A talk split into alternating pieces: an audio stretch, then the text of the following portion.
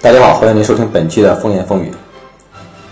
马上就到除夕了，每年到这个时候呢，网络上就会有一个热门话题，就是春晚，并且呢，在春晚前后呢，也会有关于春晚的大量吐槽，关于编排的，关于演员的水平的，等等等等。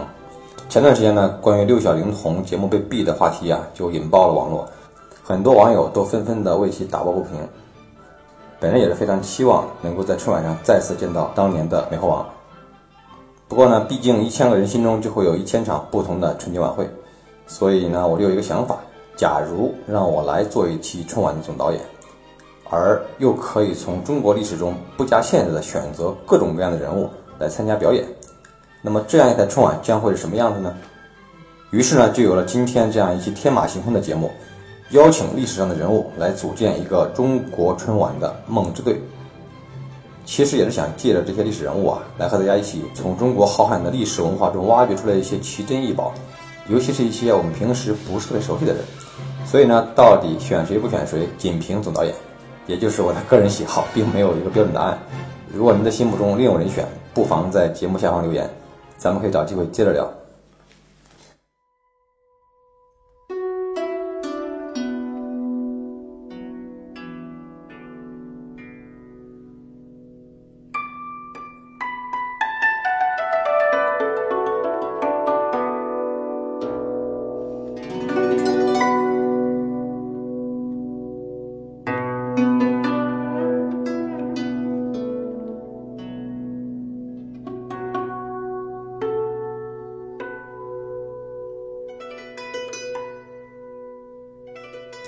首先，春晚就要先选出主持人，也没有必要啊，像现在的春晚那样搞个六个八个的那么多。既然是梦之队，咱们就选两个最具代表性的就可以了。好，我们先说女主持人啊，依据什么标准呢？一定不能是那种经常出绯闻的明星。首先形象要正，其次呢还得有头脑，会随机应变，最好还具备一定的国际影响力，有一定的国际范儿。毕竟春晚的主持人啊，要代表国家形象嘛。想来想去，本导演决定就选在去年人气爆棚的宣太后芈月。要说为什么选芈月来当主持人啊？首先当然是看她的人气高。就在一年前，如果你问身边的朋友中国历史上有哪些著名的女强人，我猜回答最多的可能是武则天和慈禧这两位。虽然她们也的确是重量级的人物，但是历史上也一直受到颇多的争议。所以呢？本人选芈月的原因就在于，这位女性既推动了历史的发展，又没有过久的占据历史舞台，戏份不多，但呢都是点睛之笔。看过《芈月传》的朋友们都知道，在她的执政期间呢，一举消灭了秦国的西部大患，这为后来的秦始皇统一中国奠定了基础。著名历史学家马飞柏曾这样评价秦宣太后：秦宣太后以母后之尊的地位，一举灭亡了秦国的西部大患一渠。使秦国可以一心东向，再无后顾之忧。他的功劳不逊于张仪、司马错攻取巴蜀。另外呢，选蜜月还有一个重要的原因，那就是人家资格老。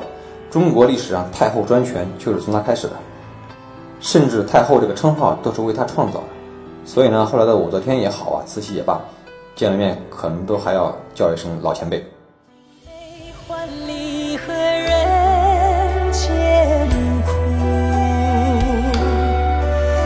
怎么咫尺天涯陌路？去心诉，是一度，去情再相负。愿为你平静柔情傲骨。好，女主持人咱们就这么定了。那么男的选谁呢？这个还真有点难，因为中国历史上杰出的男性实在是太多了，文治武功出类拔萃的一抓一大把，能说会道的更是不计其数，选谁都会有一大堆人有意见。所以呢，我想还是得选一个地位高、资格老、功绩大、形象正的人物啊，才能镇得住这个场子。三皇五帝我是请不起了，而且人家年纪大，还是请他们呀做观众席看戏比较好。我心目中有一个人选。是一位伟大的政治家、军事家、思想家、教育家，厉害吧？你是不是以为我要说孔子？错啦，是周公。我靠，说了半天原来是个解梦的，这您可就误会了。解梦对于周公来讲啊，顶多算是一个业余爱好，人家的真正身份是公元前最杰出的 CEO。周公的名字啊很好记，那老人家姓姬，名旦，名叫姬旦，旦字是元旦的旦字。赫赫有名的周文王是他爸，灭掉商朝的周武王是他哥，成汤之治的周成王啊是他侄子。我们都看过《封神演义》，对吧？这几个人我们都很熟了，而姬旦同志呢却显得默默无闻。其实呢，周王朝应该算是中国历史上第一个完整的文明国家的样本，而姬旦同志啊，才是真正制定了个样本的人。他不仅平定了三监之乱，而且通过周礼建立了一套规范化的国家管理制度。换句话说呢，他是中国历史上第一个思考历史周期性的人。他的那套理论放在今天啊，从现代管理学的角度来看，都是很牛很牛的。简单来说，井田制就是经济制度，封建制呢是政治制度，宗法制是社会制度，礼乐制呢是文化制度。他的这套管理体系呢，中国人一用上就放不下，一直沿袭了几千年。关于他的丰功伟绩啊，我们今后可以专辟一期来详细介绍。今天就不再深入讨论了。总之呢，请鸡蛋同志来做中国春晚梦之队的男主持人，我想应当是够格的。主持人敲定了，我们接下来呢就要选演员排节目了。按照春晚的惯例，一开场呢就应该是一段气势恢宏的歌舞，所以呢，我们来先定这个节目。说起唱歌跳舞，我的第一反应啊就是要请唐朝的歌舞团。为什么呢？因为唐朝的国力强盛，社会思想开放，各民族之间以及呢与外国文化融合的都很好，正所谓的是歌舞升平，因此也就达到了古代汉族舞蹈艺术的最高峰。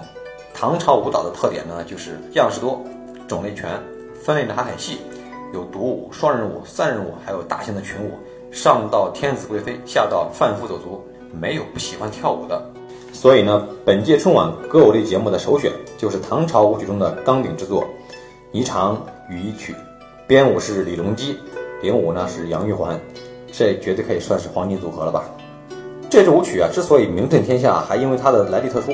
据说呢，唐朝时候有一名道士叫罗公远，法力高强，很受玄宗的赏识。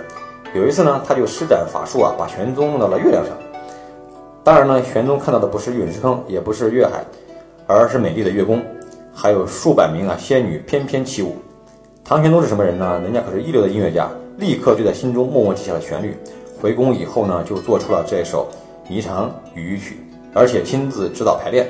这首曲子呀，共分三十六段，表现了神仙们在天上的日常生活。白居易曾经就有诗赞。玲珑箜篌谢好称，沉宠碧丽沈平生。清弦翠管纤纤手，教得霓裳一曲成。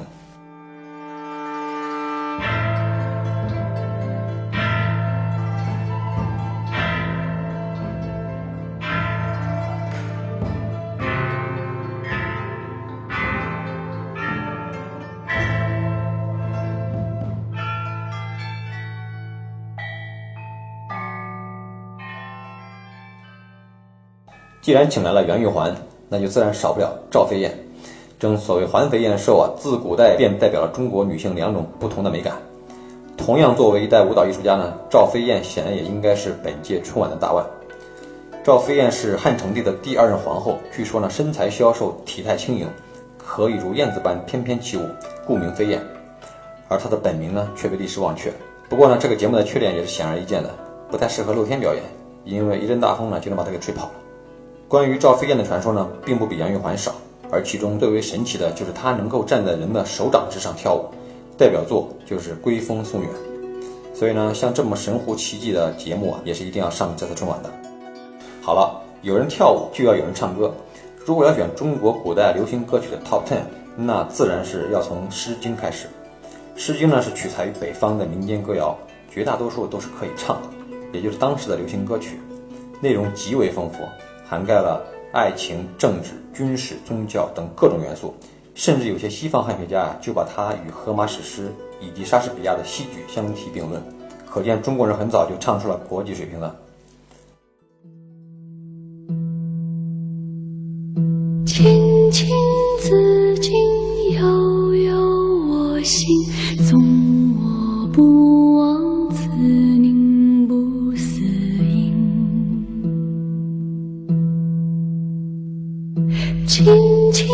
子佩悠悠我思纵我不往子宁不来。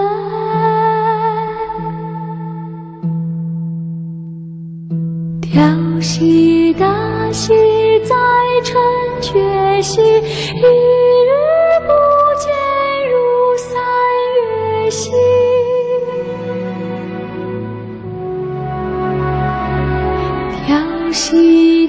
兮，在城阙兮，一日不见，如三月兮。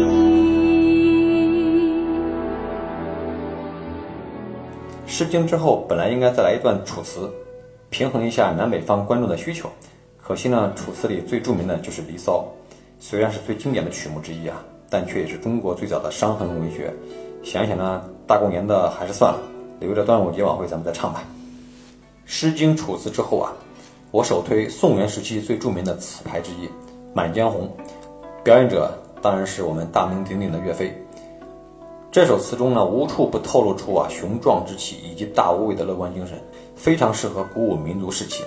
顺便呢，可以请他再讲讲五木遗书究竟藏在哪儿，想必啊收视率一定会非常高。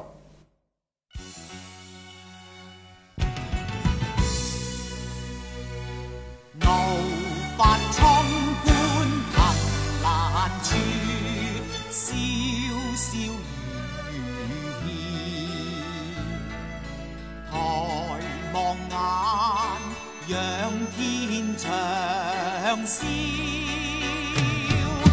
壮怀激烈。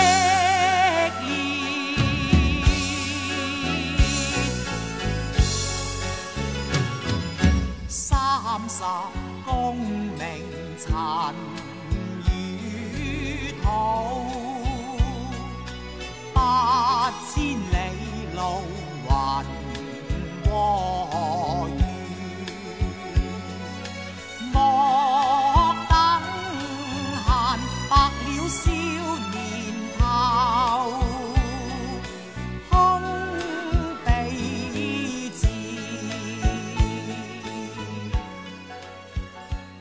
再接下来呢，就是胡笳十八拍，名列中国古代十大名曲之一。